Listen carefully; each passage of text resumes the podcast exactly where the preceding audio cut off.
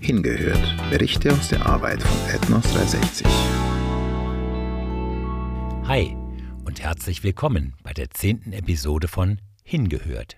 Allmählich haben wir ja gelernt, mit Corona zu leben. Doch wenn wir die Zeit Revue passieren lassen, merken wir, dass die Corona-Krise zu so manchen Spannungen in Gemeinden und auch zwischen Menschen geführt hat. Umso schöner ist es, davon berichten zu können, dass Gott auch in dieser Zeit das Gegenteil bewirken kann. Versöhnung. Die folgende Geschichte stammt von den Gaviao und ist wirklich nachahmenswert. Vor etwa drei Jahren entstand unter den Gaviao ein heftiger Streit zwischen zwei Familien der Gemeinde, der bis zu Morddrohungen ausartete und zu entsetzlich langer Trennung führte. Und natürlich setzte diese große geistliche Not auch der Gemeinde zu. Es wurde sehr viel gebetet, auch von den Missionaren. Und im April 2020 ergriff der Anführer der einen Partei die Initiative und suchte einen Weg zur Versöhnung. Er teilte das auch dem Missionar Eddleton mit ebenso der Gemeindeleitung. Es folgten erste Gespräche zwischen den Familien und eines Tages machte sich die andere Großfamilie auf und besuchte die Leute, die den Anfang zum Frieden gemacht hatten.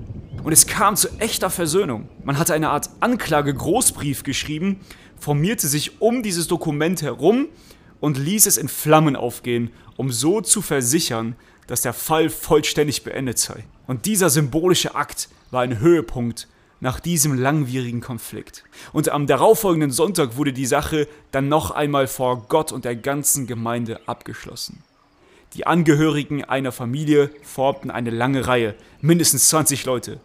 Und die Familienmitglieder der anderen gingen an ihnen vorbei, sodass jeder jedem mit viel Ergriffenheit und dankbarer Freude beglückwünschen konnte. Es folgte viel mutmachendes Schulterklopfen und eine Menge von Umarmungen, die wirklich tiefgreifende Versöhnung ausstrahlten. Zusätzlich zu all dem gab es weitere Nachrichten von Familien, die nach Zeiten der Dürre zur Gemeinde zurückkehrten. Viele Reaktionen waren kurz darauf bei WhatsApp zu lesen. Der Indianer Ed Mielsen schrieb, wir sind sehr dankbar, dass unsere Leute zu unserem Herrn zurückkommen. Zu einem Foto heißt es, das sind Leute, die sich heute Abend bekehrten oder zu Jesus zurückkehrten. Auch von mehreren Taufen ist die Rede. Gott schenkte unter der Gaviao-Gemeinde eine echte Erweckung. Welch eine Freude nach vielen Jahren des Gebets, das Wirken Gottes auf so eindrückliche Weise beobachten zu können. Bedenkt man, dass die Missionare zu dieser Zeit gar nicht zugegen waren, erhält diese geistliche Erfrischung besondere Relevanz. Sie alle wurden aufgerufen, die Reservate wegen Covid-19 zu verlassen. So ist das Geschehen wirklich das Wirken des Heiligen Geistes und des Wortes Gottes, das in ihre Herzen gepflanzt wurde. Ist das nicht großartig? Diese Geschichte erinnert an das Lied von Jürgen Werth wie ein Fest nach langer Trauer. Da heißt es, wie ein Regen in der Wüste, frischer Tau auf dürrem Land, Heimatklänge für Vermisste, alte Feinde Hand in Hand. So ist Versöhnung, so muss der wahre Friede sein. So ist Versöhnung, so ist Vergeben und Verzeihen.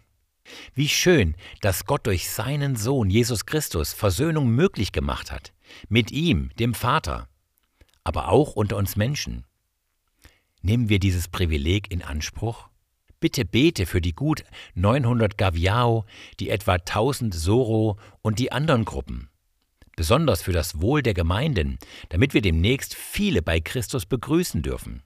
Bete auch für die einheimischen Missionare in Südamerika, die wegen der finanziellen Krise durch Corona ihren Unterhalt verloren haben. Viele Gemeindeglieder sind arbeitslos geworden und ihre Gemeinden mussten ihren Beitrag zur Mission kürzen oder einstellen. Danke fürs Zuhören und Mitbeten. Gott segne dich.